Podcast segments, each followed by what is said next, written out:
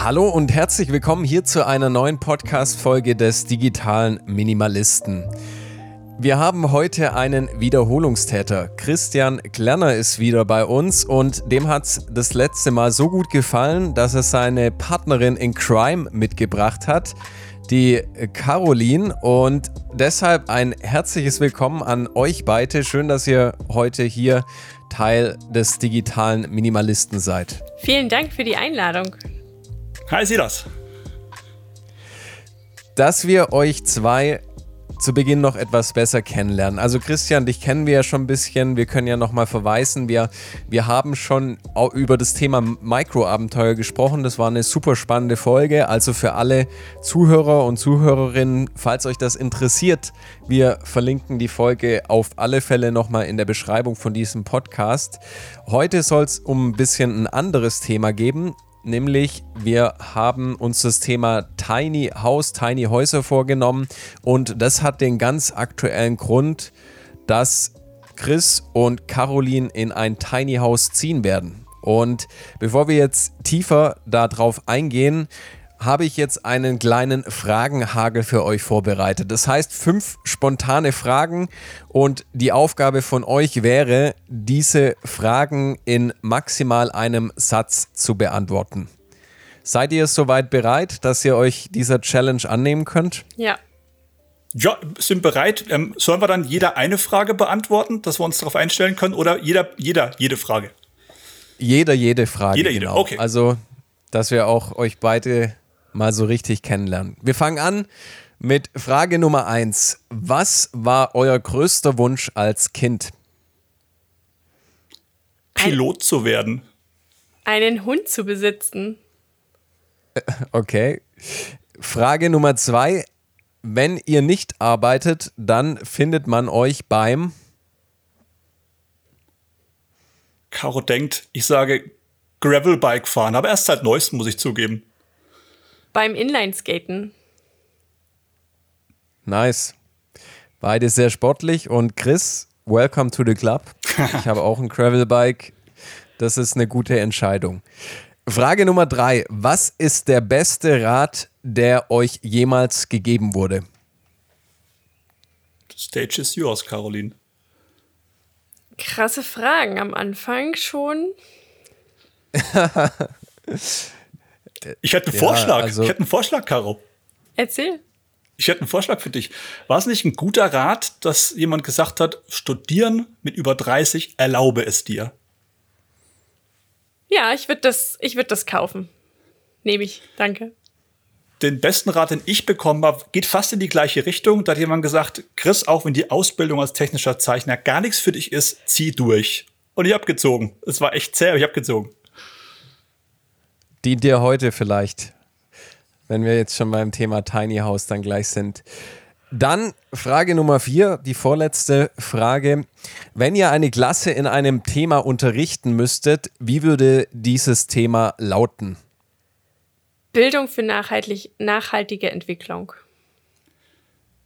Bewusste Reduzierung, bewusster Konsum. Okay. Und wir kommen zur letzten Frage. Wenn ihr niemals mit einem Tiny House in Kontakt gekommen wärt, wo würdet ihr dann heute wohnen? In Neuseeland. Puh, ganz ehrlich, wahrscheinlich in Köln. In einer Klasse, in einer Altbauwohnung in Köln. Okay, schick. Neuseeland und Köln. Das heißt, eure Beziehung würde dann nicht mehr existieren, oder? Wir sind schon, wir, sind schon geübt in der Fernbeziehung, von demnach ähm, passt es. da wir jetzt in sechs Jahren dreimal in der Fernbeziehung gelebt haben und das bewusst tun und das auch wirklich als positives Abenteuer sehen, glaube ich sogar, das könnte funktionieren, aber nicht auf Dauer, weil wir hatten so ein Projekt schon mal. Nicht von Köln, aber von Augsburg nach Neuseeland. Um das am Anfang auch gleich noch zu klären, Chris, du hattest gemeint, das hat einen Grund, dass ihr auch heute hier an getrennten Orten den Podcast aufnehmt. Äh, vielleicht kannst du hier noch mal ein kurzes Herz abgeben. Was hat es auch mit diesem ganzen Pro Projekt über Thema zu tun? Caro hat sich entschieden, was ich sehr bewundere und cool finde, nochmal zu studieren. Heißt also, ist durch Studium jetzt wieder, zwischenzeitlich war es nicht pandemiebedingt, wieder an Augsburg gebunden, Präsenzveranstaltung an der Uni. Ich bin durch den Beruf insofern beweglich, dass ich punktuell in Nürnberg sein sollte, aber es nicht muss, von zu Hause arbeiten kann.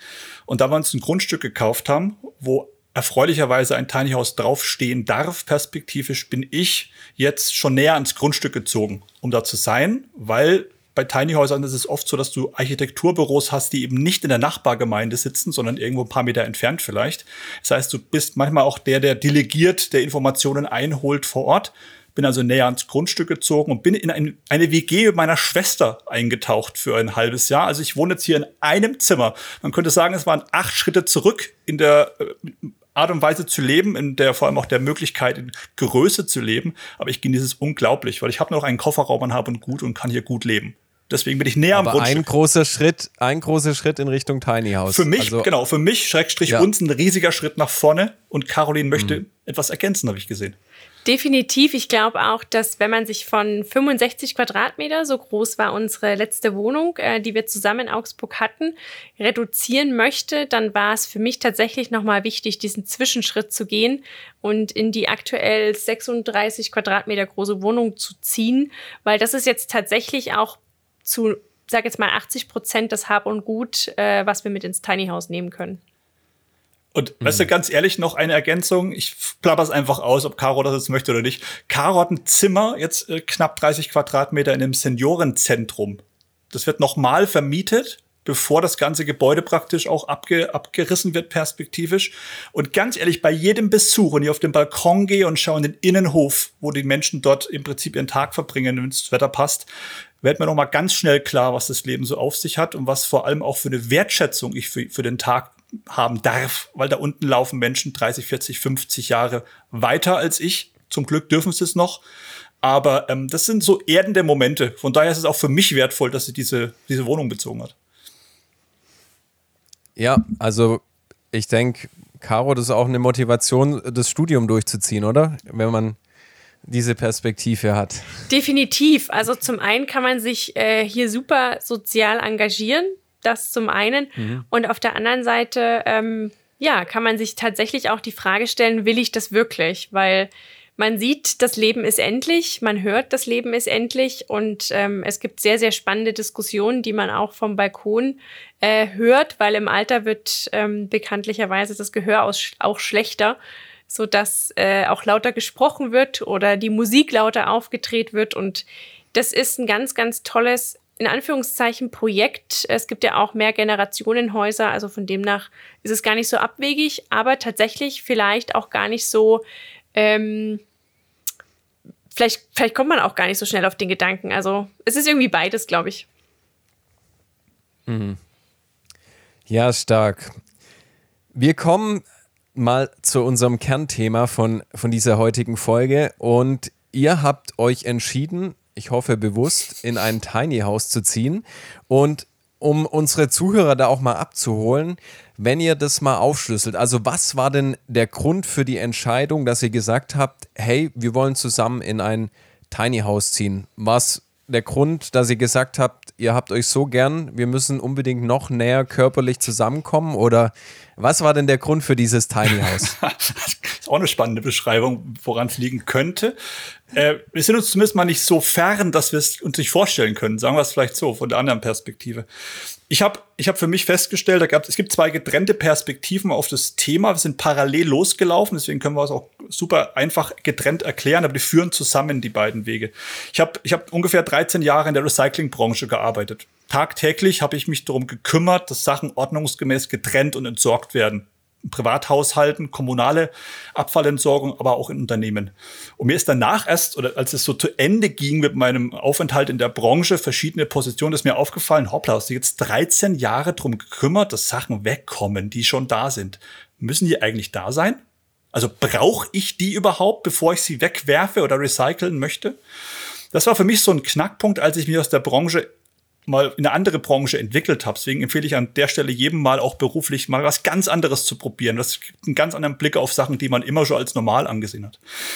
Äh, und als ich das gemacht habe, zwischen praktisch zwei beruflichen Stationen, bin ich dann auch ähm, viereinhalb Wochen mit dem Rucksack durch äh, Südosteuropa gereist, also Backpack mit dem Interrail-Ticket. Und da kommen die zwei Sachen zusammen. Das eine war, warum muss ich eigentlich immer nur ans Entsorgen denken? Kann ich vielleicht Menschen auch irgendwie dafür sensibilisieren, dass sie weniger konsumieren unter Umständen? Muss das sein? Und dann eben irgendwie in diesem Rucksack, ich war da unterwegs, die Erkenntnis hat jetzt nicht nur ich, sondern andere Menschen auch sicher, aber ich brauche nicht mehr. Ich bin mit dem Rucksack, ich, ich habe meine Wohnung aufgelöst, ich hatte nichts mehr, außer den Rucksack und noch ein Auto voll. Bin losgezogen, ohne Auto, nur mit Rucksack und habe nichts vermisst. Natürlich außer meine Partnerin, ne, muss man dazu sagen. Ich habe nichts vermisst, außer meine Partnerin. Aber das war für mich so ein, so ein erleuchtender Moment auch. Und dann komme ich zurück und jetzt muss ich nachdenken, Caro, leicht zeitversetzt bist dann du losgezogen. Länger, aber woanders hin. Genau, ja. Also ich glaube, meine Reise hat äh, tatsächlich 2019 äh, begonnen, ähm, als ich nach Neuseeland gegangen bin für fast ein halbes Jahr. Äh, ähnlich wie Chris mit einem Rucksack. Und da war natürlich auch sehr oft der Gedanke, wenn du im Bus von A nach B gefahren bist, über sechs Stunden Berg hoch, Berg runter, ähm, wenn du irgendwelche Serpentinen gefahren bist und dachtest, okay, wann endet diese Reise, habe ich immer wieder auf meinen Rucksack geguckt und habe gedacht, krass, ich habe eigentlich alles, was ich brauche, in meinem Rucksack. Und diese Erkenntnis über viele Wochen und Monate so mitzunehmen, hat sich dann irgendwie so in mich eingebrannt, dass ich dann auch zu Hause gesagt habe, krass, ich habe nichts, also fast nichts vermisst, was in Augsburg damals war, was ich, was ich nicht mit hatte. Also total äh, ähnlich, wie es jetzt äh, Chris auch gesagt hat, aber unabhängig von ihm. Und das ist, glaube ich, das Schöne bei uns, dass wir den Weg zwar gemeinsam bestritten haben, aber erstens, äh, ich weiß nicht, wie viele Kilometer wir entfernt waren ähm, und, und zweitens aber auch so unabhängig voneinander. Also ich war jetzt nicht diejenige, die ihn angerufen hat und gesagt hat, äh, wir brauchen jetzt nur noch 80 Dinge. Also das habe ich nicht gemacht. Und ähm, zum, zum Zweiten glaube ich auch das Thema, ich habe äh, viele Jahre in der Schweiz gelebt, deswegen haben wir auch äh, ein paar Fernbeziehungen hinter, äh, hinter uns oder per Perioden quasi. Und da kommt natürlich auch die Frage, wenn man weit weg ist, was heißt weit weg ist, wenn man doch irgendwo äh, anderthalb äh, Flugstunden von der Familie entfernt ist oder vom Partner drei Autostunden, fragt man sich natürlich auch, Mensch, was, was ist mir eigentlich wirklich wichtig im Leben? Wann möchte ich Personen sehen? Zu welchem Moment? Zu welchem Tag? Welche Ereignisse möchte ich gern teilen? Perspektivisch, wenn man vielleicht auch mal eine Familie will. Also ich glaube einfach, diese große Frage ist, ähm, was möchte ich besitzen und das, was ich besitze, möchte ich halt wirklich dann benutzen. Und diese Gedanken äh, zusammen natürlich auch mit dem Austausch ähm, hat uns eigentlich dann für diesen Schritt äh, motiviert. Was wir da auch festgestellt haben für, für uns beide, aber auch im Gespräch mit vielen anderen, ist, Tiny House kann eine Lösung sein. Aber viele wissen gar nicht, für was. Also, was ist eigentlich ihr Warum? Warum wollen Sie denn oder warum ist das Tiny House Leben für Sie spannend? Und da nicht sich mit dem Erstbesten zufrieden zu geben, wenn man so morgens aufwacht, sagt, oh, dieses so ein Tiny House da, das wäre was für mich. Ich kaufe morgen eins. Sondern da tiefer zu gehen und warum und warum und warum und sich mehrfach zu stellen, hat uns unfassbar geholfen, weil unser Ursprungswarum ist nicht mehr das Dominierende von heute. Das ist eine spannende Erkenntnis. Wir sind über zweieinhalb Jahre unterwegs auf der Reise von der ersten Idee, also von dem Zusammentreffen ähm, in Augsburg praktisch Köpfe zusammengesteckt bis heute. Und äh, das warum, wie gesagt, nicht zu sagen, pff, ich, ich habe da was und das macht mich jetzt an, ich kauf mal einfach, sondern da tiefer zu gehen, hilft, weil es dich trägt auf dem kompletten Weg, hoffentlich bei uns auch bis ins Haus. Viel ist nicht mehr, aber es fehlt noch ein bisschen. Hm. Könnt ihr neu, euch noch an den Moment erinnern, wo ihr dann wirklich mal zusammensaßt oder telefoniert habt und gesagt habt, hey, wir machen das zusammen, wir wollen jetzt ein Tiny House? Also ich Weißt du es noch? Ja, also ich für mich weiß einen Moment in Neuseeland. Ähm, es ist natürlich so, ne, wenn du auf Reisen bist und wenig ähm, also du hast die Verantwortung für dich selber, aber du bist ja jetzt nicht wirklich im Arbeitsleben drin. Ich habe zwar Work and Travel gemacht, aber das war eher so vier Stunden Arbeiten ähm, und den Rest hatte man frei. Und wenn man dann die Zeit für sich genießt und vielleicht dann doch mal schaut, was auf der Welt so los ist, also egal, ob es jetzt das Thema Ernährung ist, ob es das Thema Klimawandel ist, ob es das Thema Tierhaltung ist, etc., stolpert man über total viel. Und ich weiß noch damals, im Mai 2019 habe ich tatsächlich auch in so einem kleinen Haus, in einem Tiny House gewohnt. Das ist äh, nicht auf Rädern gewesen. Und ähm, ich meine, damals habe ich äh, zu Christian gesagt, das ist krass. Ich vermisse hier gerade nichts. Das wäre perspektivisch für uns beide zu klein, aber ich kann mir so ein kleines Leben vorstellen, weil in Neuseeland mir absolut in mir dieser Wunsch entstanden ist nach Natur. Also ich möchte und wollte nicht mehr in so Betonbauten wohnen, weil ich das Holz total äh, schätzen gelernt habe. Und dann weiß ich noch, ähm, saß ich auf, ähm, eben im Mai saß ich auf der Couch und dann hast du mir ähm, ein Link geschickt von Mehlmeißel, der Tiny House Siedlung und dem ähm, Sommerfest, wo wir dann tatsächlich auch im Juli 2019 zusammen mit meiner Mutter sogar äh, dort waren. Stimmt, äh, wo, wofür ich plädiert habe und es heute noch tue, auch das ist so ein Thema, lass uns weggehen von hübschen YouTube-Videos und schicken Instagram-Posts, lass uns diese Häuser anschauen, lass uns Probe wohnen, lass uns das erleben, bevor wir uns verlieren, weil es gibt so viele schöne Bilder zu dem Thema. Also Stock-Fotoseiten, ich glaube, die machen Millionen Umsätze mit, mit Tiny House-Fotos, aber es ist nochmal eine andere Nummer, wenn du in so einem kleinen Würfel drin stehst, also übersichtlich großen Würfel. Und das war mir wichtig. Da habe ich dann auch dafür plädiert oder wir beide haben uns dann darauf verständigt, dass wir zu diesem Sommerfest in diese Tiny-Aussiedlung fahren und möglichst schnell in Berührung kommen mit dem Thema, also echter Berührung. Mhm. Das heißt, da habt ihr dann euch auch mit Gleichgesinnten ausgetauscht, ihr habt euch Infomaterial geholt, was kostet sowas, wie groß kann man sowas gestalten, soll es Räder haben, soll es keine Räder haben? Es sind dann alles so Fragen, die wahrscheinlich angestoßen wurden, oder?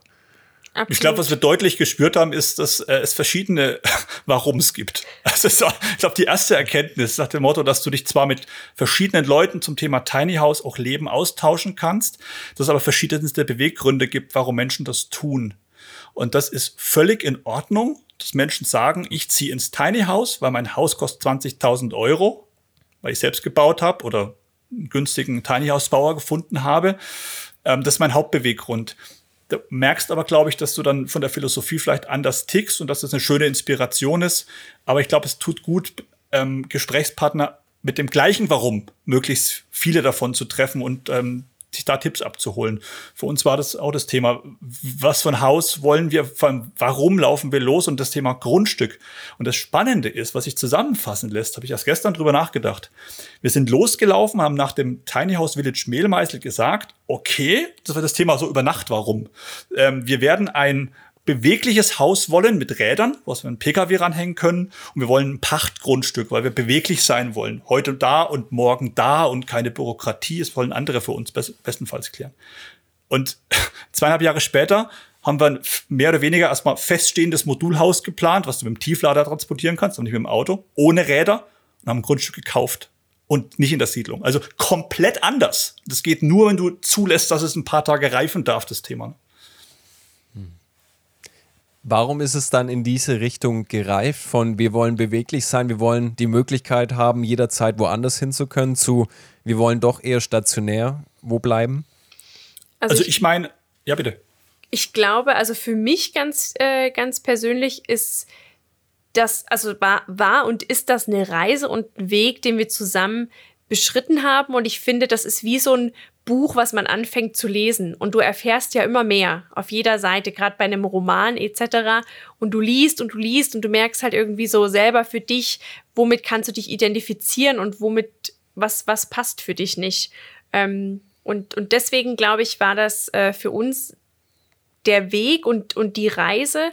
Und ich sag mal so, beim Pachtgrundstück, um mal ein Beispiel zu nennen, wenn du einen Vertrag hast über fünf Jahre, dann weißt du natürlich nicht, was nach fünf Jahren passiert. Vielleicht sagt dann der Pächter, sorry Leute, ich möchte mein eigenes Haus hier hinstellen, äh, schön war's. Und dann fängst du wieder von vorne an. Und dadurch, dass das Thema wahrscheinlich auch noch nicht so easy ist in Deutschland, ähm, haben wir uns dann letztendlich für den Kauf entschieden, um auch unabhängig von anderen zu sein. Und wenn wir dann mal den Schritt bewusst gehen und sagen, wir möchten es nicht mehr oder wir wollen es für ein halbes Jahr, weil wir nach Neuseeland gehen, vermieten, dann können wir das tun, weil es ist unser Eigentum. Also diese Unabhängigkeit, die schätze ich schon sehr. Ja, vor allem ähm, ein Grundstück zu haben, wo du unter Umständen den Spieß umdrehen kannst und Platz hättest für ein zweites Haus, wo du wiederum der Verpächter bist. Ne? Du dir deine Tiny House Sympathisanten als Nachbarn vielleicht perspektivisch mal aufs, aufs Grundstück holst, sag ich mal. Und beim Hausthema ist ehrlich gesagt eines passiert. Caro, korrigier mich, aber das ist meine Wahrnehmung, dass wir für uns final verstanden haben, wir sind nicht bereit, diese Einschnitte zu machen. Das Haus hat eine gewisse Dimension, Länge, Breite, Höhe, Gewicht, wenn du es mit dem Pkw transportieren möchtest. Und diese bewussten Schritte zurückzumachen, sich da auch zu begrenzen, sage ich mal, auch auf Quadratmeter vielleicht zu verzichten, Möglichkeiten des Stauraums zu verzichten, nur dass ich dann theoretisch das Haus bewegen könnte, was wir wiederum in der Praxis mit hoher Wahrscheinlichkeit nicht so oft machen würden sind wir nicht bereit zu gewesen. Ähm, und ein zweiter Punkt ist die modulare Erweiterbarkeit. Bei dem klassischen Tiny House hast du eine abgesteckte Größe. So, ich möchte jetzt nicht zwingend vergleichen eins zu eins, aber Peter Lustig Bauwagen hat eine abgesteckte Größe. Das ist so groß, wie es ist. Ähm, und bei einem Modulhaus, das wir uns jetzt vorstellen oder planen, hast du eben die Möglichkeit, modular Stücke oder Quadratmeter Räume dazuzustellen, aber auch wieder wegzunehmen. Das heißt also, du hast vielleicht dann das Thema Kind, stellst ein Kinderzimmer dazu und nach 15 Jahren nimmst du das Kinderzimmer und stellst als Gartenhütte an die anderen Ecke vom Grundstück wieder auf. Also so, so Gedankengänge auch. Und das passt bär zu unserem Lebenswandel. Also ich würde es erst nach 18 Jahren wegstellen, aber das nur das nebenbei. äh, Gut, dass wir drüber sprechen. Ja, ja. sehr schön. was mir total äh, noch aufgefallen ist und was uns tatsächlich auch beim Probewohnen aufgefallen ist, äh, dadurch, dass das für uns ja der Erstwohnsitz ist und der Hauptwohnsitz ist, ähm, waren, war uns total wichtig, dass wir in jedem Raum stehen können. Das klingt jetzt vielleicht für euch da draußen total banal, aber es gibt natürlich, ähm, was äh, Chris gerade gesagt hat, bei dem Trailer gibt es ja diese Maße, diese Bestimmungen und ähm, das heißt, du hast eine Ebene, wo du so reinkriechen kannst. Also entweder ist es deine ja. untere Ebene, wenn du es äh, so machst, dass das Schlafzimmer beispielsweise unten ist, oder es ist halt die obere. Aber egal, ob oben oder unten, du kriechst rein. Und das ist natürlich ein Thema, was total witzig ist für drei Tage, aber nicht für 365 Tage im Jahr. Unsere Empfindung, wir haben das, äh, wie gesagt, auch wirklich, ähm, wir haben Probe gewohnt und wir haben einfach gesagt, geil war's, vier Tage, aber never ever für, für einen längeren Zeitraum. Und das haben wir natürlich jetzt durch diese Mo Module-Bauweise, äh, haben wir das natürlich jetzt überhaupt nicht, diese Einschränkungen. Um also ihr habt vier Tage Probe gewohnt, nur um das nochmal kurz da einzuhaken. Und das ist was, wahrscheinlich auch eine Empfehlung, die ihr jedem machen würdet, bevor ihr sich sowas anschafft. Definitiv, also bestenfalls in verschiedenster Hinsicht. Also mal eine Airbnb Tiny House buchen, wo du alleine stehst, mal vielleicht in der Siedlung, wo du unter anderen Tiny House Interessierten bist, diese, diese Vielfalt auch mal kennenzulernen. Was mir gerade noch wichtig ist, nicht, dass ein Shitstorm über unsere Folge herabbricht. Ich liebe Peter Lustig und dieser Bauwagen ist super geil und er ist nicht damit, nicht despektierlich gemeint gegenüber äh, Leuten, die sich für ein bewegliches Tiny House entscheiden. Nicht, dass das hier auch mal irgendwo vielleicht dann ausartet oder bei unserem eigenen Podcast Tiny On wir konfrontiert werden. Ich liebe diesen Mann. Rest in Peace, Peter Lustig. So, Punkt. Statement, sehr gut. Jetzt kommt mir natürlich die Frage als absolut Luther Tiny House Laie. Wenn ich jetzt die Entscheidung getroffen habe, gehe ich dann einfach aufs Rathaus, sag, hey, was habt ihr gerade an Grundstücken? Äh, ach cool, da ist gerade dieses eine Grundstück zum Verkauf in Siedlung XYZ. Können wir uns das einfach kaufen und dann da ein Tiny House draufstellen? Oder wie funktioniert das Ganze? Also da, da, da machst du machst ein Fass auf, weil es unser Lieblingsthema, weil wir seit zweieinhalb, ja, zwei Jahren eigentlich auf dem Thema Grundstück selbst rumge oder rumgesurft sind auf der Welle. Die Zahl ist, glaube ich, inzwischen ein paar Mal gefallen. 14.000 Kilometer sind wir gefahren durch Bayern, nur um Grundstücke anzuschauen, auf Taunias Tauglichkeit zu, zu prüfen praktisch. Ähm, es gibt ja generell mal zwei Möglichkeiten und die zweite ist sehr unterschätzt, wie ich finde. Die erste ist zu schauen auf den einschlägigen Plattformen ImmoScout24, eBay, Immowelt nach Grundstücken und zu schauen, welche sind vermeintlich aus der Ferne betrachtet Tiny House tauglich oder manche Menschen schreiben schon dazu. Das ist die eine Möglichkeit. Unabhängig davon, dass wenn Verkäufer das glauben, dass ihr Grundstück das ist, es nicht immer automatisch gegeben ist. Ähm, das ist der eine Punkt. Dann empfiehlt sich auf jeden Fall mit einer Bauvoranfrage vorzuqualifizieren, ob das wirklich der Fall ist. Und da beim ersten Gespräch im Bauamt vielleicht nicht von einem Tiny House zu sprechen, sondern von einem kleinen Haus. Tiny House verführt die Bauamtsmitarbeiterinnen da draußen. Ich mag sie wirklich sehr, aber es verführt zu googeln und die Google-Bildersuche anzuwerfen und dann auf Peter lustig zu stoßen und sagen, nein, das nicht in meinem Wohngebiet. Und äh, also bestenfalls kleines Haus. Und ja.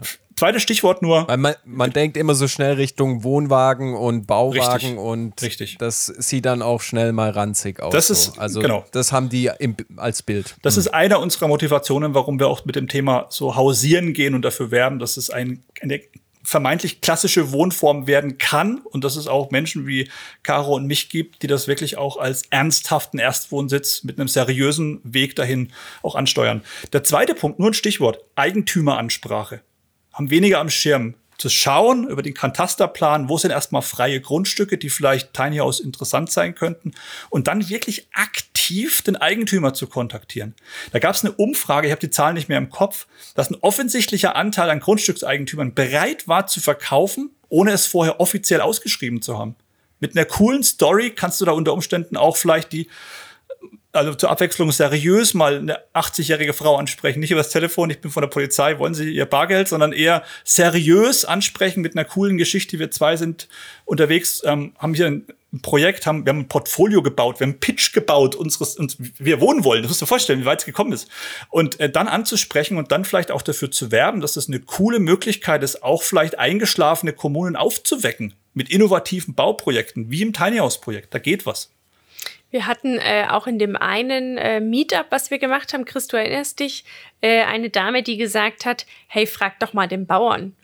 Also das klingt jetzt vielleicht ein bisschen abwegig, aber ein Bauer, der quasi sein eigenes Feld ähm, bewirtschaftet, der hat natürlich einen totalen Überblick, ähm, welche, ich sage jetzt mal, Grünflächen plus minus äh, noch frei sind. Und der kennt natürlich auch so die Gemeinde. Das ist ja meistens auch ein Familienbetrieb.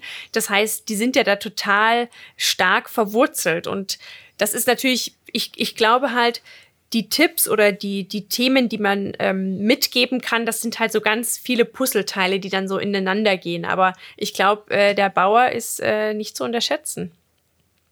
Mhm. Und wie habt ihr jetzt zum Schluss dann euer endgültiges Grundstück gefunden? es ist äh, neunmal klug hergequatscht über eBay Kleinanzeigen. Es war tatsächlich der klassische, der klassische Weg bei uns in dem konkreten Fall. Aber interessanterweise, es wäre super cool, wenn unsere neuen Nachbarn diesen Podcast irgendwann hören. Interessanterweise ist es sehr, sehr positiv aufgenommen worden, diese Wohnform, weil du hast ja bei der Bauvoranfrage oder beim Bauantrag spätestens musst du ja mit deinem geplanten Projekt bei den Nachbarn echt noch so altertümlich hausieren gehen und die müssen unterschreiben auf dem Bauantrag. Mhm. Und hätte ich und das vielleicht ist es auch ähm, unter Wert verkauft, meiner Erwartungshaltung, aber hätte ich nicht gedacht, dass diese innovative Wohnform, wo viele Angst vor haben, oh Gott, ich muss zu den Nachbarn so ein Tiny House vorstellen, da wird ja nie was.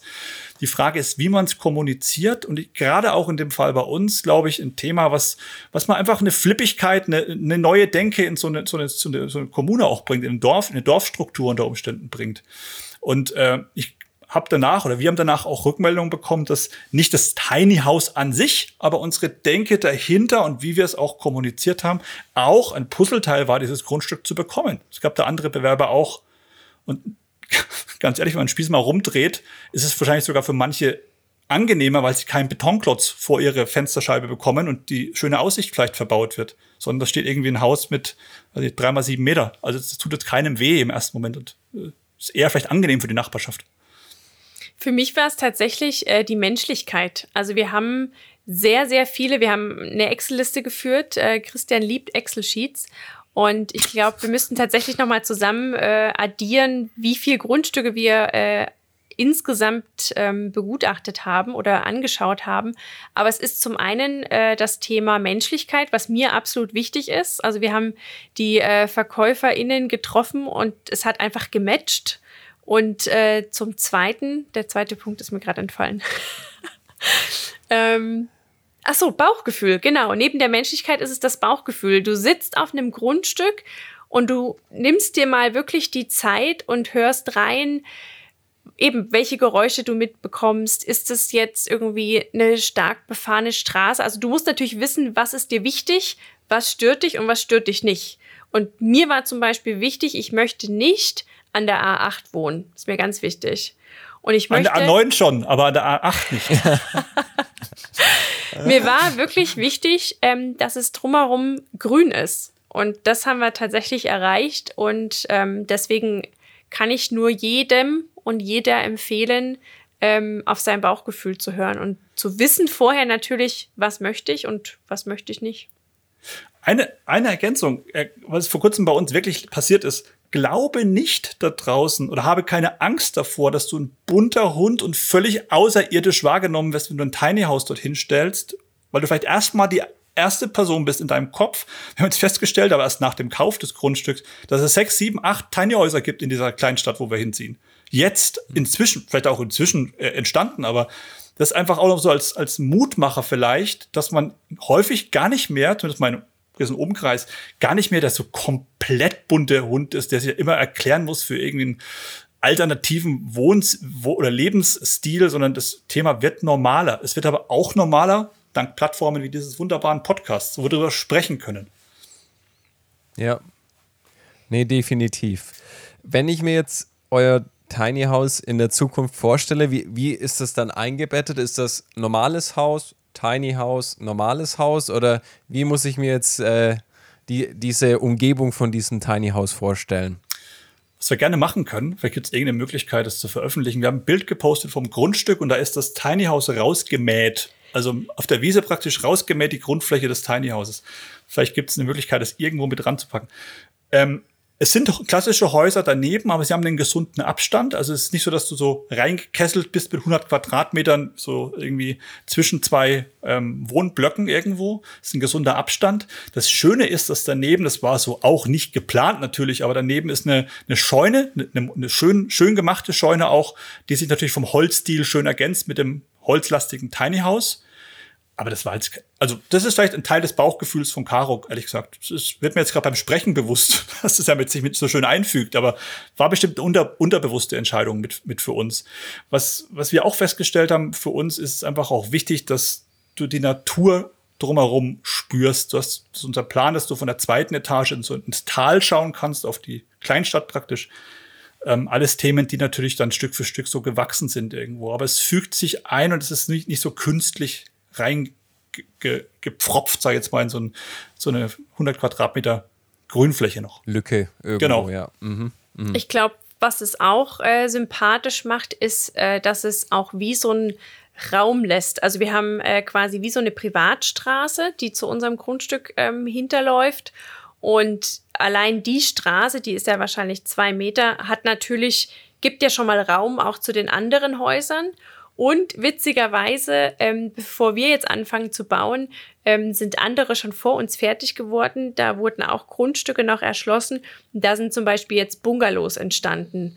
Und beim Bungalow hätte ich jetzt so diesen klassischen, äh, nicht in Anführungszeichen nicht schönen, ähm, nicht schönen Bau in, in meinem Auge. Aber ich glaube, das wird richtig cool. Ich glaube, die wollen auch mit Holz bauen. Und äh, das ist irgendwie total cool, aber das ist wie gesagt erst nach uns entstanden.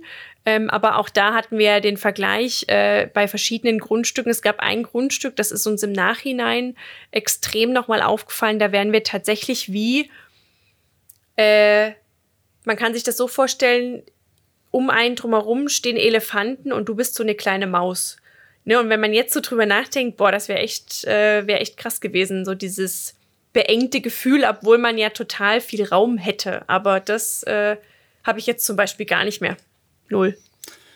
Was übrigens passiert ist, bei der, weil du Grund, nach Grundstückssuche noch gefragt hast, haben wir im Vorgespräch schon gehabt. Unglaublich befreiend ist es natürlich, wenn du einen remote-fähigen Job hast. Ne? Da gibst du eben andere Suchradien ein. Nicht so ähm, Ort meiner Firma plus fünf Kilometer, vielleicht noch acht. Das mhm. gibst du eben im Bundesland ein. Das ist natürlich für uns mehr oder weniger normal gewesen als Remote-Fake oder Remote-Arbeitsplatz innehaben, der auch schon vor der Pandemie oder zumindest ich vor der Pandemie. Das ist eine Leichtigkeit, die stellen wir auch in Gesprächen fest, natürlich bei weitem nicht normal ist, ähm, bis heute nicht normal ist. Und äh, ja. diese Veränderung natürlich parallel anzustoßen, also in, in, zum Grundstück zu ziehen, weil du dann ein Tiny House draufstellen darfst, parallel aber den Job noch wechseln zu müssen, dass du dort leben kannst.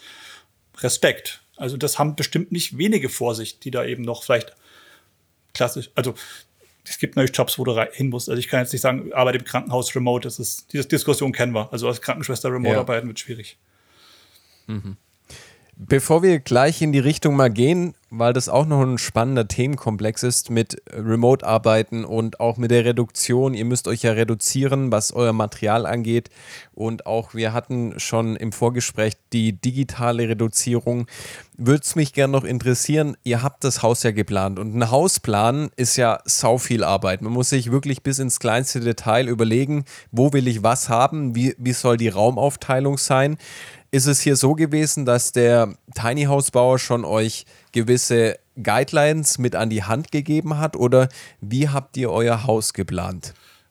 Caro, die Bühne gehört dir. Es lief reibungslos, bis die Küchenzeile dran war. Also ich glaube, um es einfach zu formulieren, was braucht man wirklich? Also ich liebe Kochen, das heißt, wir brauchen eine Küche.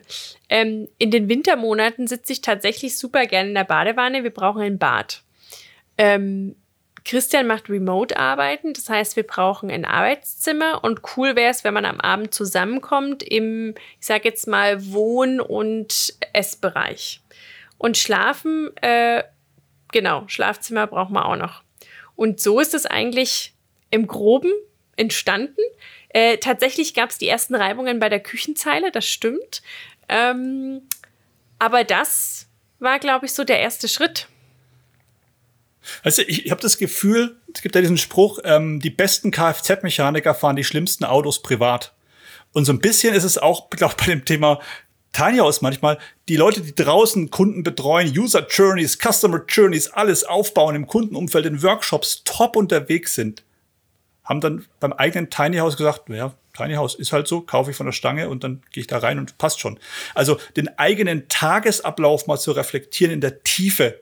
Was ist, wo ist mir wichtig auch? Zum Beispiel haben wir gesagt, ähm, ist es uns wichtiger, dass das Schlafzimmer akustisch abgetrennt ist mit einer Tür als der Arbeitsbereich. Weil wenn Caro noch im Bett liegt und oder umgedreht ich noch im Bett liege, während die andere Person vielleicht schon arbeiten möchte ähm, und vor allem auch wenn Gäste da sind, jemand vielleicht früher schlafen geht als der andere, macht es keinen Sinn, wenn das ein super geiles offenes Loft, Schlafloft ist, aber du im Prinzip wenn du in die Wohnung ins Tiny House reinkommst, erstmal äh, meine meine Füße siehst oder meine blanken Füße oder weil sie aus dem Bett raushängen oder so. Also den Raum abzutrennen aufgrund von Intimsphäre, aber auch Akustik ist nicht zu unterschätzen. Da gibt es natürlich viele schöne optische Möglichkeiten im Tiny House, wo man sich ganz klar fragen muss, Praxistauglichkeit, Fragezeichen. Im Alltag dann irgendwo, ne? Mhm. Oder äh, möchte ich vielleicht auch unter Umständen perspektivisch einen abgetrennten Gästebereich haben, wo ein Gast auch ein kleines bisschen Rückzugsmöglichkeit für sich hat. Und wenn es nur ein Eck ist, und da ist da auch das Thema. Also solche Sachen, das sind wir auch wirklich gut konfrontiert worden vom Architekten. Und da ist uns aufgefallen, dass die Themen, spannenderweise, die Caro gerade gesagt hat, die Fragen sind nicht viel anders, ob du auf 40 Quadratmetern oder 400 ein Haus baust. Nur die Fragen darfst du dem Tiny House nicht ähm, wegwischen und sagen, ja, ist alles kleiner. Und dann haben wir nicht mehr so viele Sachen und dann passt es schon irgendwie zusammen. Ne? Also es, die Fragen sind ähnlich. Man muss sie sich stellen. Ich glaube, den Raum, den man auch gar nicht unterschätzen darf, ist der äh, draußen, draußen sein Raum. Also gerade jetzt, ich bin jetzt seit fast zwei Jahren im Waldkindergarten und ich schätze das total, ähm, draußen zu sein, egal welches Wetter. Weil ich finde, ich habe mir echt tatsächlich früher die Laune vermiesen lassen, wenn so ein regnerischer Tag wie heute einfach präsent war. Und jetzt habe ich so das Gefühl, wir brauchen den Regen mehr denn je. Und grundsätzlich glaube ich, ähm, dass man draußen auch total viel machen kann. Also da äh, würde ich sagen, haben wir sogar noch einen zusätzlichen, sehr, sehr großen Raum gewonnen für uns. Genau, Caro macht ihre Microsoft Teams Calls immer im Garten, während der Chris dann im, am Bürositz haben wir ausgemacht, gerade live im Podcast. Was das Thema übrigens auch Schreibtisch betrifft, ich habe so einen, so einen Stand-Som, so einen modularen Klapp Schreibtisch, den ich mir oben drauf stellen kann auf einen normalen Tisch. Dann habe ich einen Stehschreibtisch, wo ich auch gerade aufzeichne zum Beispiel. Und das ist uns auch natürlich immer mehr bewusst geworden. Du musst ja förmlich multifunktional denken, Sachen auch doppelt zu denken, dass du eben nicht nur den Stehschreibtisch aus Metall mit 250 Kilo im Büro hast und damit ist das Büro nur ausschließlich ein Büro unter Umständen kannst du nicht mehr schlafen, außer du schläfst unterm Tisch, wie so ein McKinsey-Berater. Aber ne, äh, sondern dass du auch sagst, okay, ich habe so einen klappbaren Schreibtisch, den kann ich abbauen, wenn ich möchte unter Umständen. Dann ist vielleicht auch mal das Büro ein Gästezimmer, wo jemand schlafen kann. Das klingt alles so logisch, aber das entsteht erst, wenn du dich mit deinem Tag und mit deinem Leben und mit deinem, wie will ich dann auch tagtäglich umher ähm, leben in diesem Haus auch konfrontierst. Und ich glaube ehrlich gesagt, dass ein gutes, ein guter Tiny House Hersteller diese Fragen stellt. Aber ich glaube auch gleichermaßen, es gibt natürlich auch wirklich fertig Tiny House Bauer, die sagen, so ist es. Kauf's oder kauf's mhm. nicht. Und da gibt's auch, da muss man auch ein bisschen abwägen für sich. Wie individuell darf es sein, weil es wird mit Sicherheit oder hoher Wahrscheinlichkeit nicht günstiger, wenn es individueller wird. Ne? Das darf man auch nicht vergessen. Ja.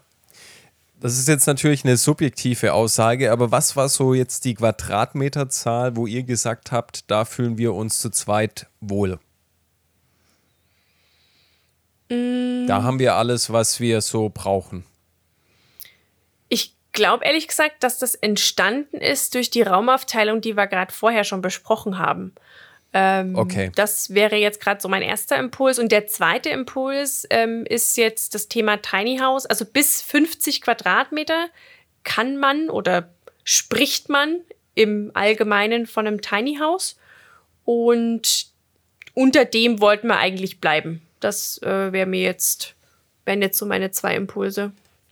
Also wir haben in einem Haus Probe gewohnt mit 25, 26. Mhm. Also das stößt, du stößt an deine Grenzen. Also körperlich, geistig und auch perspektivisch mal. Ich weiß gar nicht, wir kennen jemanden, der 2002, ich glaube, mit drei Kindern hier, Berlin, Caro, in ja. einem klassischen Tiny House gewohnt mit 28 Quadratmetern oder so. Äh, Wäre jetzt für uns nicht, nicht denkbar, nicht, nicht alltagstauglich. Er verändert sich auch gerade. Ich glaube, es wird auch, hängt auch damit zusammen. Wir kommen jetzt bei 40 raus, ziemlich glatt 40 Quadratmeter. Mit der Möglichkeit, nochmal so einen Raum abzustoßen irgendwann vielleicht oder sich nochmal einen Raum dazuzustellen.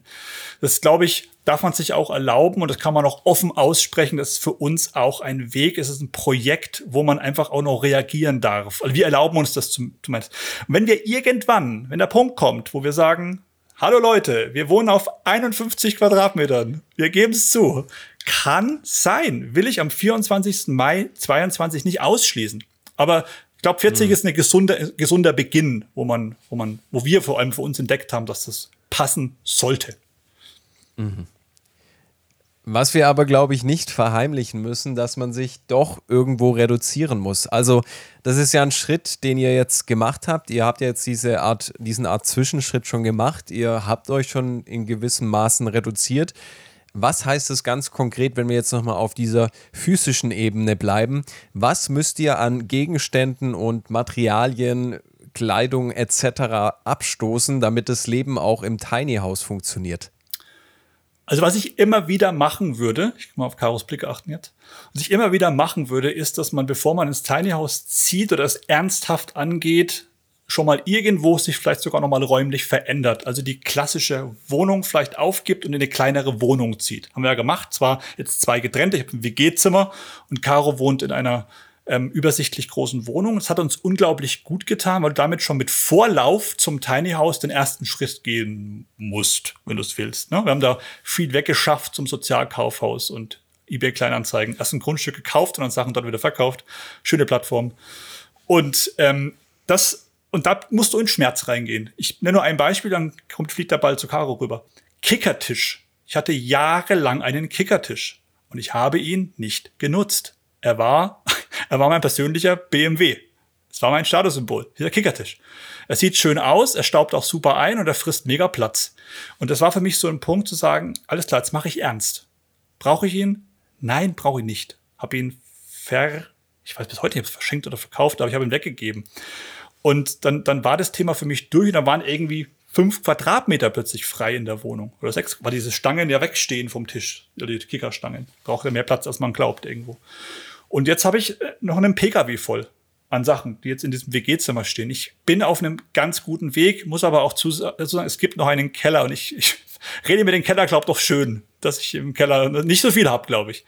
Aber Caro, ist bei dir ähnlich, ne? Du hast ja auch mit dem Wegziehen oder jetzt in die Wohnung ziehen schon einiges abgeworfen. Heute erst wieder, habe ich gehört, aktuell. Ja, es Gestern. Ich wollte gerade sagen, ähm, wir hatten, als wir äh, quasi in den Single-Wohnungen gelebt haben, in der Fernbeziehung, hatte jeder von uns plus minus 70 Quadratmeter. Dann sind wir zusammengezogen auf 65 und hatten gedacht, das ist mal so eine Übergangslösung, bis wir dann festgestellt haben, der Übergang war dann zwei Jahre. Und ich weiß nicht warum, aber damals war mein Ziel, meine Sachen in 25 Kisten zu packen. Das war irgendwie so eine Zahl. Äh, vielleicht waren das auch die Kartons, die ich von so einem vorherigen Umzug noch hatte, aber 25 war damals meine Zahl. Und dann äh, kam Corona und ein sehr, sehr guter Freund, der aktuell in Neuseeland lebt, hat uns ähm, auf eine Challenge mitgenommen. Und die Challenge heißt, pro Kalendertag äh, gibst du so viele Dinge weg. Also am ersten quasi ein Ding und am 30. 30. Ich weiß gar nicht, es waren dann gesamthaft, wenn man das hochrechnet, fast 900 Dinge. Und es war echt krass, weil wir hatten schon den Anspruch, diese Challenge, ich sage jetzt mal, nicht durchzustehen im Sinne von, wir wollen das machen, ähm, um, um, um jedes, äh, um jedes Teil. Aber wir haben dann wirklich gesagt, okay, jetzt gucken wir doch mal in diese Schubladen, die wir jetzt ein halbes Jahr nicht mehr aufgemacht haben nach dem Umzug und gucken da mal rein. Und da gab's, ich weiß nicht, acht alte Telefone. Da gab's super wertvoll, ey, super wertvoll. Waren wichtige Kontaktdaten noch drauf. Absolut, haben wir auch alle gespeichert. Dann gab's irgendwie Sticker. Dann gab's für einen Kickertisch, ne? Wichtige Sticker für einen Kickertisch. Das sind ja. so Sachen, die gehen Hand in Hand, witzigerweise dann irgendwann, ne? Ja, man, also man kann sich natürlich jedes Ding schönreden. Ähm, ich habe dann tatsächlich auch mal geguckt, ähm, Marie oder Maria Kondo heißt sie, Marie Kondo, glaube ich, heißt sie. Die ist ja so ein bisschen ja. äh, prädestiniert auch für, egal ob es jetzt T-Shirt zusammenlegen oder wie reduziere ich mich auch, äh, Thema, Thematiken sind. Und äh, da haben wir tatsächlich auch die Dinge in die Hand genommen und gesagt, okay, wann habe ich dich das letzte Mal benutzt, wann habe ich mit dir was gemacht, also mit dem Ding. Ähm, ja, und dann, wie gesagt, äh, Christian hat es angesprochen, danach sind wir ins Sozialkaufhaus gefahren. 930 Dinge waren es. Okay, ich habe gerade nochmal nachgeschaut. Ja. Im Pro Protokoll, im, in der Excel-Liste. okay, krass. Mhm. Und das heißt, ihr seid jetzt an dem Punkt, wo ihr sagt, ja, wir haben uns so weit reduziert, und wir mieten auch ganz sicher kein, äh, irgendwie keine weitere Scheune oder Garage an, neben unserem Tiny House, um unser ganzes Material noch unterzubringen. Nee, haben wir nicht. Also haben wir, haben wir noch nicht, bin ich der Meinung. Aber wir haben einen Gedanken zumindest mal. Jetzt überfahre ich vielleicht meine Eltern hier im Podcast live gerade komplett, weil die hören auch meine Pod unsere Podcast-Folgen, meine Eltern. Aber wir haben zumindest mal einen, äh, einen Plan oder einen Gedanken, dass wir sagen, wir packen unsere Kisten, die wir noch haben, und wir ziehen erstmal mit einer Kiste, zwei Kisten ins Haus, gibt's ja diesen Film auch, ich glaube, da heißt sogar 100 Dinge mit, hier, Schweighöfer und so. Und dann holst du die Sachen Stück für Stück zurück und merkst dann auch vielleicht, was du gar nicht vermisst, weil du es nicht holst oder nicht brauchst irgendwo. Und das könnte dann unser Endgegner sozusagen sein, was die Reduzierung betrifft. Und dann praktisch nur die Sachen punktuell holt, die man tatsächlich braucht. Ob wir das wirklich schaffen, ob wir wirklich richtig stehen, wirst du sehen, wenn das Licht angeht. Aber das ist so eine Idee zumindest. Und ich glaube, ähm, also wohnungstechnisch tatsächlich ähm, gibt es jetzt, kann ich ja, kann ich offen sagen, also unser Sofa äh, bleibt in Augsburg und ähm, unser so Versteigerung jetzt live oder nee? nee, die machen wir dann, die machen wir später. Nee, aber tatsächlich, äh, das Sofa kommt nicht mit. Und ansonsten, gerade wenn ich jetzt in die Küche mal gucke, äh, gedanklich durch den Kleiderschrank gehe, also bei mir ist tatsächlich, um es äh, ehrlich äh, zu sagen, das Thema Klamotten tatsächlich noch ein äh, Thema, wo ich mir einfach sage, ich habe in der Vergangenheit sehr gerne eingekauft und ich nehme natürlich jetzt nicht Sachen, die mir wertvoll sind, die tue ich nicht weg. Also ich glaube, das, das möchte ich auch an dieser Stelle total nochmal sagen. Ähm, was für uns auch wichtig ist, ist, für, für was brennst du? Also Christian, ähm, würde ich jetzt behaupten, brennt für Musik, brennt für Podcast, brennt für Radio. Und da wäre es total vermessen, wenn wir seine CDs wegwerfen oder wenn er seine CDs wegwirft, weil das Haus darf ja tatsächlich auch eine Note von uns bekommen. Also im Sinne von, wenn jetzt jemand reinkommt ins Haus und der CDs sieht, dann weiß man total, ach ja, stimmt, die hast du ja damals in deinem Radiostudio, was 14 Quadratmeter groß war, auch gehabt. Also das ist, glaube ich, echt wichtig, dass man für sich auch weiß, was macht mir wirklich Spaß, was gucke ich an, äh, welche Musik höre ich super gern und ähm, deswegen würde ich sagen, mein Bauchgefühl sind, wir sind, glaube ich, jetzt bei 85 Prozent, was das Thema Reduzierung anbelangt. Wenn jemand ein Dirndl sucht, schickt uns eine Mail, post at tinyon.de. Caro ist bereit, es gerne zu verkaufen. Also kein Oktoberfest mehr mit Tiny House. ich, ich, glaube ehrlich gesagt, äh, doch, aber vielleicht, vielleicht finden, ne, egal, anderes Thema. Vielleicht leiht man sich eins. Zum Beispiel, as, as a Service-Gedanke. Äh, also wirklich auch zu mhm. gucken, sind wir ja mittendrin, zu gucken, wo man ansetzt, welche Sache möchte ich um jeden Preis selbst besitzen, warum auch immer. Was geht vielleicht auch durch den Gedanken, etwas auszuleihen oder zu verleihen. Mein Lieblingsbeispiel ist der Rasenmäher. Brauchen alle Menschen Rasenmäher? Ich weiß es nicht. Ja. das ist philosophische Frage. Also, mich hat es gerade ein bisschen aufgeworfen. Äh, genau, du hattest es schon angesprochen, Christian. Remote-Arbeit. Es ist wichtig, dass man sich eben die Möglichkeit schafft, dass man eben mit seinem Beruf nicht unbedingt gebunden ist. Vorausgesetzt, man möchte eben ein Grundstück finden, das auch seinen Anforderungen entspricht, weil sonst kommt man eben wieder zurück und sagt, hey, ich muss in diesem 10 Kilometer oder 20, 30 Kilometer Radius suchen, um eben was zu finden.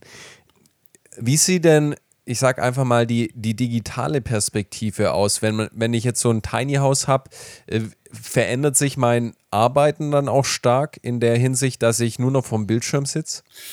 ich glaube, was, was auf jeden Fall passieren wird, und das mag banal klingen, aber es ist, glaube ich, auch wichtig, man hinterfragt selbst die Hardware, die man hat für einen Arbeitsplatz. Hier neben mir steht gerade so ein Druck, Druckscanner-Kombi. So ein Klopper hier, gefühlt einen halben Meter hoch und zwei Meter breit.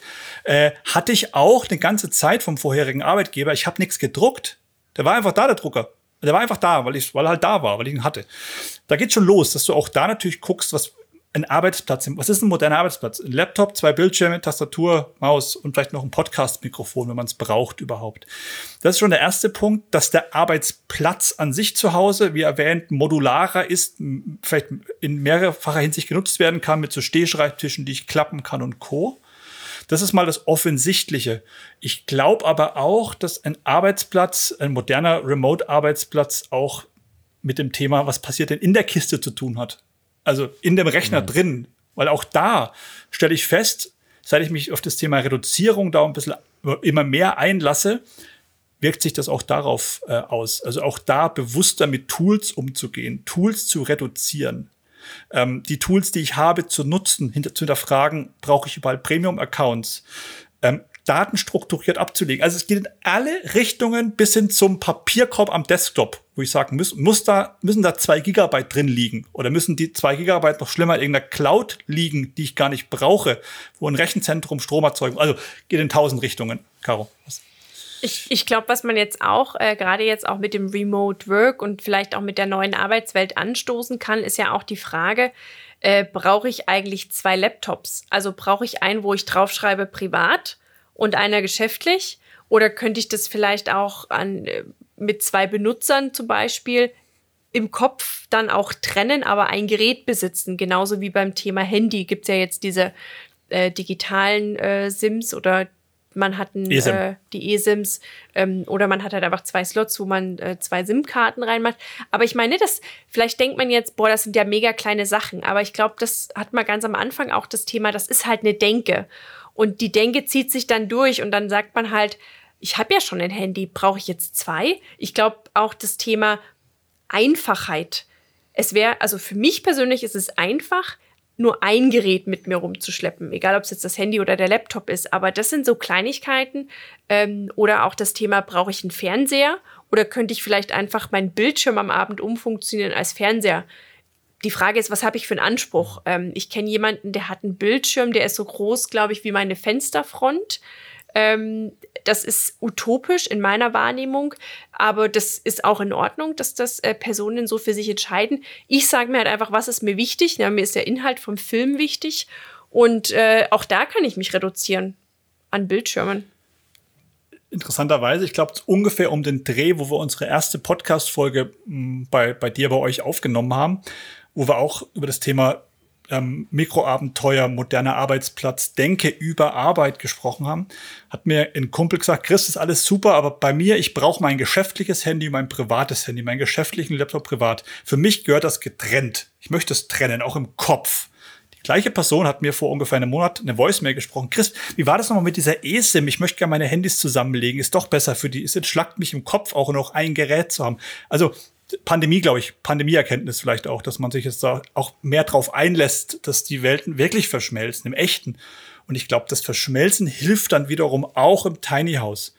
Bestenfalls treibt dich nicht das eine zum anderen. Also du willst ins Tiny House, aber dich eigentlich nicht reduzieren, machst aber dann zwanghaft diesen Schritt und sagst, ich stoße jetzt Sachen ab, die mir eigentlich wehtun. Dann glaube ich, ist es ungesund. Es ist durchaus erlaubt, glaube ich auch. Und das, davor sind wir nicht ausgeschlossen, Caro. Und ich sage ausdrücklich, wenn wir dann im Haus wohnen, zu sagen, auf dem Weg dahin oder im Haus selbst, alles klar, der Lebenswandel ist mir doch zu hardcore. Ich brauche doch mehr Platz. Ist erlaubt. Ich Glaub gerade nicht dran, aber es, es kann, kann passieren. Und auf dem Weg, sich das einzugestehen, ist genauso erlaubt. Mhm. Wenn ihr euch jetzt in dieser, auf dieser Reise befindet, ist es so, dass es da auch eine, eine Community gibt, wo, wo ihr euch gegenseitig unterstützt, wo, wo man sich auch solche Fragen gegenseitig beantwortet? Das grinst du so, Caroline. weil ich dir gern äh, das Wort übergeben möchte. Ach so, also, also es, es gibt äh, diverse Facebook-Gruppen. Also die Facebook-Gruppen gibt es regional bezogen, Tiny House Bayern, Tiny House NRW, Tiny House Norddeutschland.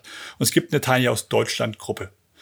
Schaut euch die Gruppen an. Ihr macht euch ein Bild, wenn ihr das seht, ähm, weil es ist natürlich so, dass sich da Tiny House Hersteller positionieren, die dann ihre Häuser vorstellen.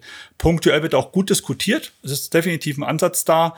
Was wir aber für uns gemerkt haben, ist, dass der Austausch unter Menschen in einer gewissen Qualität, vielleicht auch mit einem Rahmenprogramm in Meetup-Form fehlt. Da haben wir gesagt, wenn es fehlt, machen wir es einfach selber. Und jetzt äh, sind wir ja schon ähm, ein paar Tage unterwegs, veranstalten ja selbst Tiny House Meetups, also unter tinyon, das ist das tinyon.de machen da Meetups, wo wir wirklich auch zum einen mal ähm, Menschen einladen, die schon im Haus wohnen, denen man dann Fragen stellen kann, wo man so eine Austauschmöglichkeit hat. Und zum anderen aber auch natürlich sich mit Experten vernetzen kann und da auch wirklich auch, als Beispiel, letzte, letzte Format war Fragen den Bürgermeister. Haben wir einen Bürgermeister eingeladen und die Tiny House Interessierten durften ihre Fragen diesem Tiny House offen gegenüberstehenden Bürgermeister stellen. Die Plattform gab es vorher nicht. Da wird immer gesagt, die Bürgermeister sind so stur und die lassen das nicht zu. Und ich sag, frag doch mal den Bürgermeister. Und wir laden dann ein. Und so, so eine Plattform haben wir dann geschaffen und das ist sehr befruchtend auch für uns, jedes Format, weil du dann eben mit Leuten in Kontakt kommst und es treffen sich auch Menschen auf diesen oder in diesen Meetups. Und was, ist, was nicht zu unterschlagen ist, es gibt ein wunderbares Tiny House Forum, tinyhouseforum.de.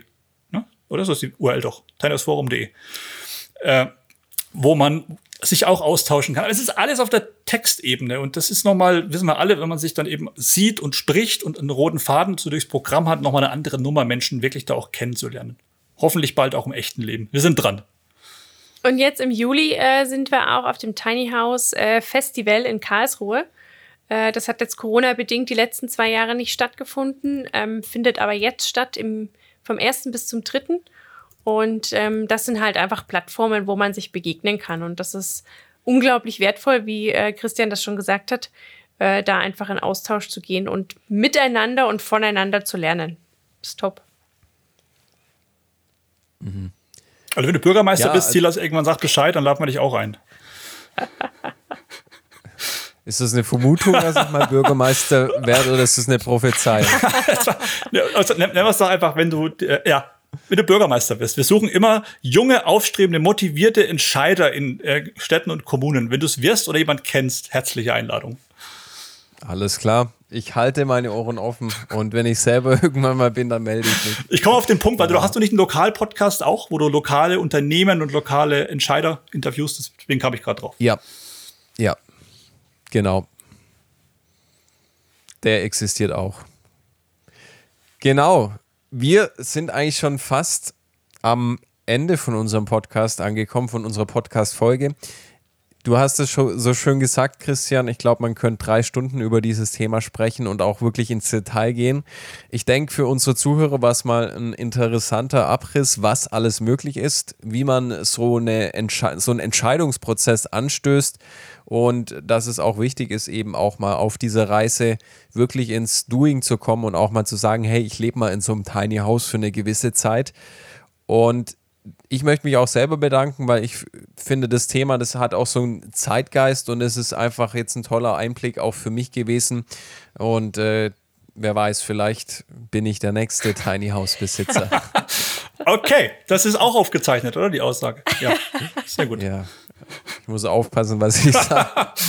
Bürgermeister, Tiny House. Definitiv. Nee, habt, habt, habt ihr noch zum Schluss, wollt ihr noch ein Schlusswort loswerden? Habt ihr noch was, das ihr an die Menschen da draußen sagen wollt oder weitergeben wollt?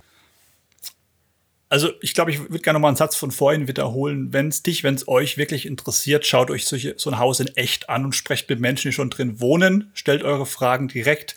Bestenfalls keine Fragen zurückhalten, weil alles, glaube ich, das merken wir auch gerade, was du irgendwo zurückhältst, weil es dich vermeintlich bedrückt und du Angst hast, dass es im Haus vielleicht schief geht, holt dich spätestens im Haus ein. Und das Haus kostet eben meist nicht 20.000 Euro. Auch das ist vielleicht so ein Irrglaube, dass Tiny Häuser beim Obi-Baumarkt oder wo es dir vor kurzem Angebote gab, so Baukästen, dass die diesen Preis haben. Und äh, lieber kläre ich das vorher ab und, und ruder zurück, als dass ich das Projekt zwanghaft eingehe, weil es ist erstaunlich, was es mit Freundeskreis, Familie macht, wenn du so ein Projekt angehst. Also ich habe das Gefühl, irgendwie Menschen sprechen mit mir nur noch über das Projekt und nicht mehr über andere Sachen. Also ich mache andere Sachen auch noch. Äh, aber da sich einzugestehen, dass man vielleicht hier mal einen Schritt zurückgeht, ein Zitat nur, was mal gefallen ist. Was, ihr baut jetzt auf 40 Quadratmetern? Das ist aber groß. Ich dachte, ihr baut kleiner. Das war der Motto, ist ja gar kein echtes Tiny House mehr, wenn es nicht 20 Quadratmeter hat. Und da einfach dort zu stehen und zu sagen, ja, unser Weg hat gezeigt, dass wir das und das brauchen. Und selbstbewusst zu sagen, ist immer noch bewusst reduziert, würde ich behaupten. Und das ist so mein, mein Appell. Wenn wir noch unseren eigenen Podcast erwähnen dürfen, dann macht es Klar. Dürfen wir? Dann, dann ja. spiele ich den, den Ball nach Augsburg. Ja, Augsburg sagt sehr gerne tinyon.de.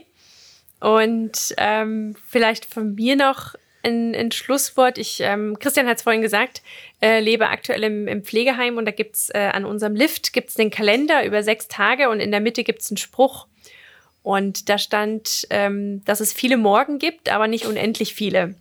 Und was ich damit sagen will, ist, ich glaube, wenn sich jeder bewusst ist, was er A besitzen möchte und B, was er wirklich braucht, ähm, dann ist das echt eine große Aufgabe fürs Leben. Und egal wie man lebt, egal wo man lebt, egal was man braucht, ich glaube, es muss ein, einfach für einen selber stimmen und passen. Und das ist, glaube ich, auch unser großes, unser großer Pluspunkt bei der Vision, äh, die wir haben. Wir haben schon sehr viel Gegenwind bekommen. Wir wurden äh, uns wurden auch natürlich schon sehr, sehr viele kritische Fragen gestellt.